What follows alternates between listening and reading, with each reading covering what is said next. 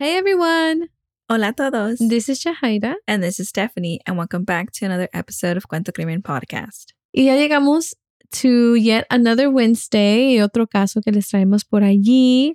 Of course, before we begin, we do have a few updates. Steph, you can kick it off. Okay, so we've been thinking. Mhm. I was like, wait, like what? What are? What are Even though we just them? like discussed what the updates are, but I'm like, what? What's stuff? Wait, What- we we are going to tell them, right? I think so. Okay, yeah, I mean, we yeah, have we're to put it out there, right? We have to put it out there. Yeah. So behind the scenes, we decided to. Are you nervous? yeah. Don't be nervous. We're friends. Yeah. okay. Okay. We decided that we are going to start a YouTube channel for Cuento Crimen.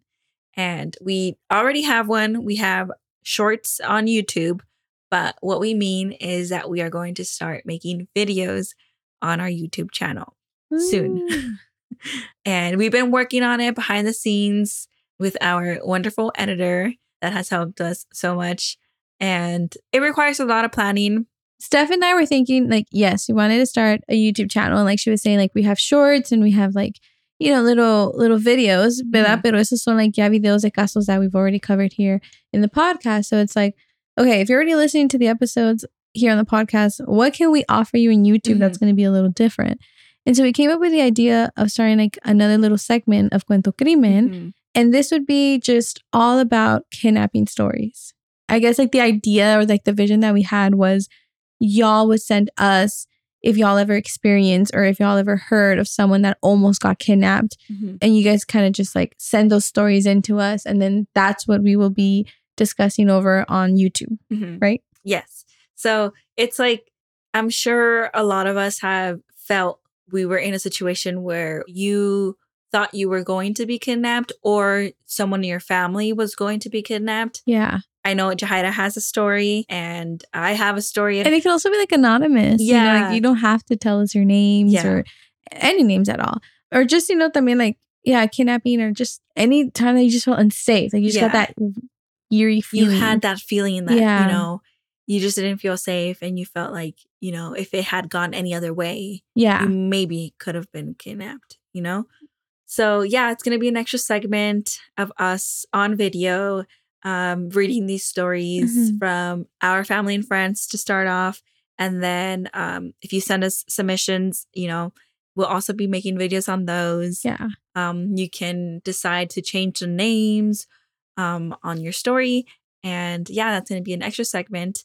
And we're still thinking about what else to do, like Q and A's. Um, maybe we'll do some live episodes as well on there. Mhm. It's all going to be kind of as we go, and we're gonna decide, you know, what else to do on there. Should like spice it up, you know, Mhm. para darles un poquito más. Because it veces llegan mensajes of like, oh man, I have to wait till the next Wednesday. And we know how that feels, right? Because we also Mhm. have like our podcast that we listen to. Um, so like we're we we're talking like, okay, ¿qué podemos hacer? And then I don't know. I think I would be interested in listening to stories Mm-hmm. of almost getting kidnapped or, you know, just you know, you know, like weird situations. And also like I feel like it could be a reminder to us that like these are happening on a daily basis. Mhm. And you know, it happens to anyone. Could happen to anyone. I feel like we can learn through these stories as Yeah. well. Because yeah, there's just so many things and tactics that people do to try to kidnap Yeah. people. And also to be aware, yeah, Mhm. of the tactics and stuff. So yeah, so that is what we have cooking up our sleeves. If it sounds interesting, stay tuned for when we will be releasing those on YouTube. yeah. Um, I definitely recommend going on over and subscribing now. So you know, just so you know. Yes, we are on YouTube and our handle there is Cuento Crimen Podcast. And if you have a story that you want us to tell, please submit it on our social media Mhm. or you can email us at cuentocrimenpodcast at gmail.com. Yeah. Or like a DM on Instagram Yeah. too, or you know. So yes, that will be coming fairly soon, Mm-hmm. hopefully. And yeah, let us let us know. Let us know if you'll be interested. Okay, entonces ahora a lo que vinieron. Hopefully y'all didn't skip that because y'all missed a lot. um, so yeah, so hoy les traemos otro caso a ustedes, and today we'll be talking about Tabatha Tozzi. El caso de hoy es un poco corto as it just happened recently, so not a lot of information has been shared, but we did want to share it with you all because the person who is allegedly responsible is out hiding from police and investigators. And so, like I said, today we'll be talking about Tabatha Tozzi, who was a young woman who was allegedly shot and killed by her ex boyfriend. And como dijo Stephanie, the investigators are still looking for her ex boyfriend. Antes de empezar, we would like to give you all a heads up because we will be talking about sensitive topics. Les queremos dar una advertencia porque vamos a hablar de temas sensibles. Y también queremos decir que hablamos de estos casos con todo respeto a las familias y a las víctimas. Okay, let's begin.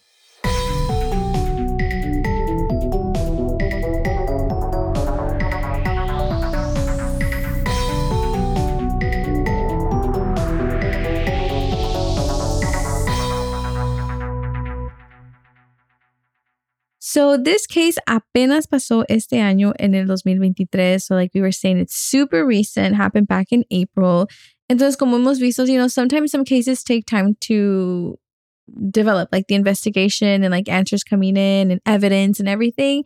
And so on Tabatha's case, a lot of information is still being withheld. And um, yeah, I think that's one of the reasons why this case will be on the shorter side. So, to start off, Tabatha Tozzi tenía 26 años y ella vivía en Las Vegas. And everyone, I mean, all her friends and her family describe her to be the light of everyone's lives. Yeah, Tabatha was described as a loving person, full of life, and overall just a kind person. Um, I mean, that's all that we read on, you know, in the articles. Y también a ella le encantaba conocer a personas. She was just a social butterfly. Um, she loved being social, talking to people, making new friends. And it was truly heartwarming to hear all these nice things they had to say about her. Yeah, like she loved people and the people loved her. Um, I think we read somewhere that she even had like over 30,000 followers on her Instagram. So, like, she was a social butterfly. Mm-hmm. Like we were saying, like a lot of people described her as a beautiful person inside and out. And she was honestly very, very beautiful, like from the pictures that uh, Steph and I had seen.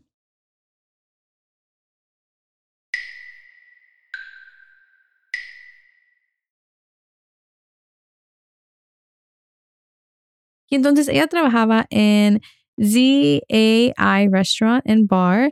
Um, again, Stephanie and I aren't too familiar with like the Las Vegas area, but if you are, perhaps you know this place. Y ella también tenía una cuenta de OnlyFans. You know, it was just a way of her to make some extra cash. And through this account, Oswaldo Nathanael Perez Sanchez, de 27 años, became obsessed with Tabatha. And apparently, he had been stalking her for about two years before they met in person and became a couple. Y la relación entre Oswaldo and Tabatha era muy tóxica, according to Tabatha's mother, Regina. Muchas de las amistades de Tabatha, like her closest friends, were very unaware of the reality of her relationship. Um, and so, like, when this happened, a lot of them you know, discussed it in interviews how they were shocked. You know, like they never knew that Tabatha was living this. They said that Tabatha was always her happy, usual self. Like she never changed when she got into the relationship. Pero como siempre decimos, you know, there's always two stories and you just never know what's going on behind closed doors. Yeah. Um, and it seems like Tabatha's relationship surprised a lot of her friends, but not her mother, because Regina mentioned in una entrevista que Tabatha le había dicho unos días antes de, de su muerte que ella ya no quería estar con Oswaldo, that I guess, you know, she just didn't want to be in that relationship. She had enough. Mm-hmm. And I feel like, you know, to a certain point, like toxic relationships and abusive relationships, like se llega al punto donde la otra persona is just done, you know? And mm-hmm. sometimes, unfortunately, it's too late. And sometimes people get out right on time. And so, yeah, Tabatha le estaba diciendo a su mamá que Oswaldo era muy jealous and very toxic, and that, yeah, she had reached her breaking point. She wasn't happy anymore. Y Regina dice que ella le aconsejó que si ella ya no estaba a gusto or that she was feeling unsafe, to just leave, to break up with Oswaldo. I don't understand like why this guy is being described as jealous and toxic if he was pursuing her for 2 years, you know? Yeah. And he knows you know, what she does. Yeah. So he chose this partner. So to go into her life and try to shake that up and be, you know, jealous and toxic, you know, it just doesn't make sense, you know? Yeah. I definitely feel like jealousy is it has to be like some kind of like mental illness. Yeah. Or like people not being able to control it, you know? Yeah. Entonces, como dijo Yahaira, su mamá la aconsejó que lo deje if she wasn't happy in that relationship. And Tabatha le contestó que she was scared to break up with Oswaldo because she felt like he would do something to her, like hurt her or harm her. And honestly, I think that's so sad. Like cuando te quieres ir de una situación en donde tú no te sientes safe and you don't feel happy, but then you also don't feel safe leaving. Like that must be a very sucky feeling because you feel stuck. And I feel like this is like a good point to bring up with like domestic violence issues, right? Like a lot of the times always hear like, well, why didn't she just leave or why didn't she just do that? But it's like it's not as simple as it looks, you know?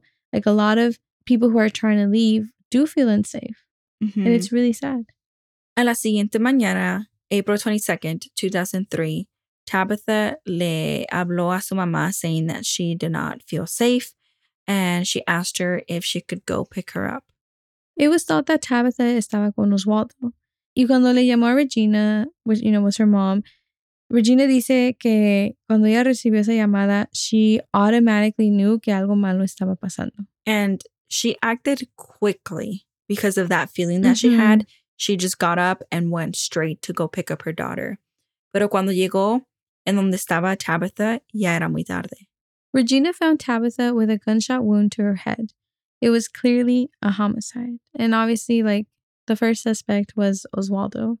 Tabatha was quickly taken to University Medical Center where she was on life support until Monday. And she was pronounced dead at 7:11 p.m. that following Monday.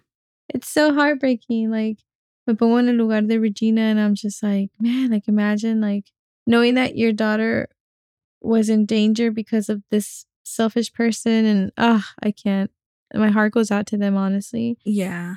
Um, and so it is believed que Tabatha quiso terminar la relación con Oswaldo y pues ahí es cuando Oswaldo probably got out of hand and shot her. Los investigadores trataron de hablar con él, pero resulta that, you know, they couldn't get a hold of him. And so he fled and is now hiding, and no one seems to know where he is or where he went.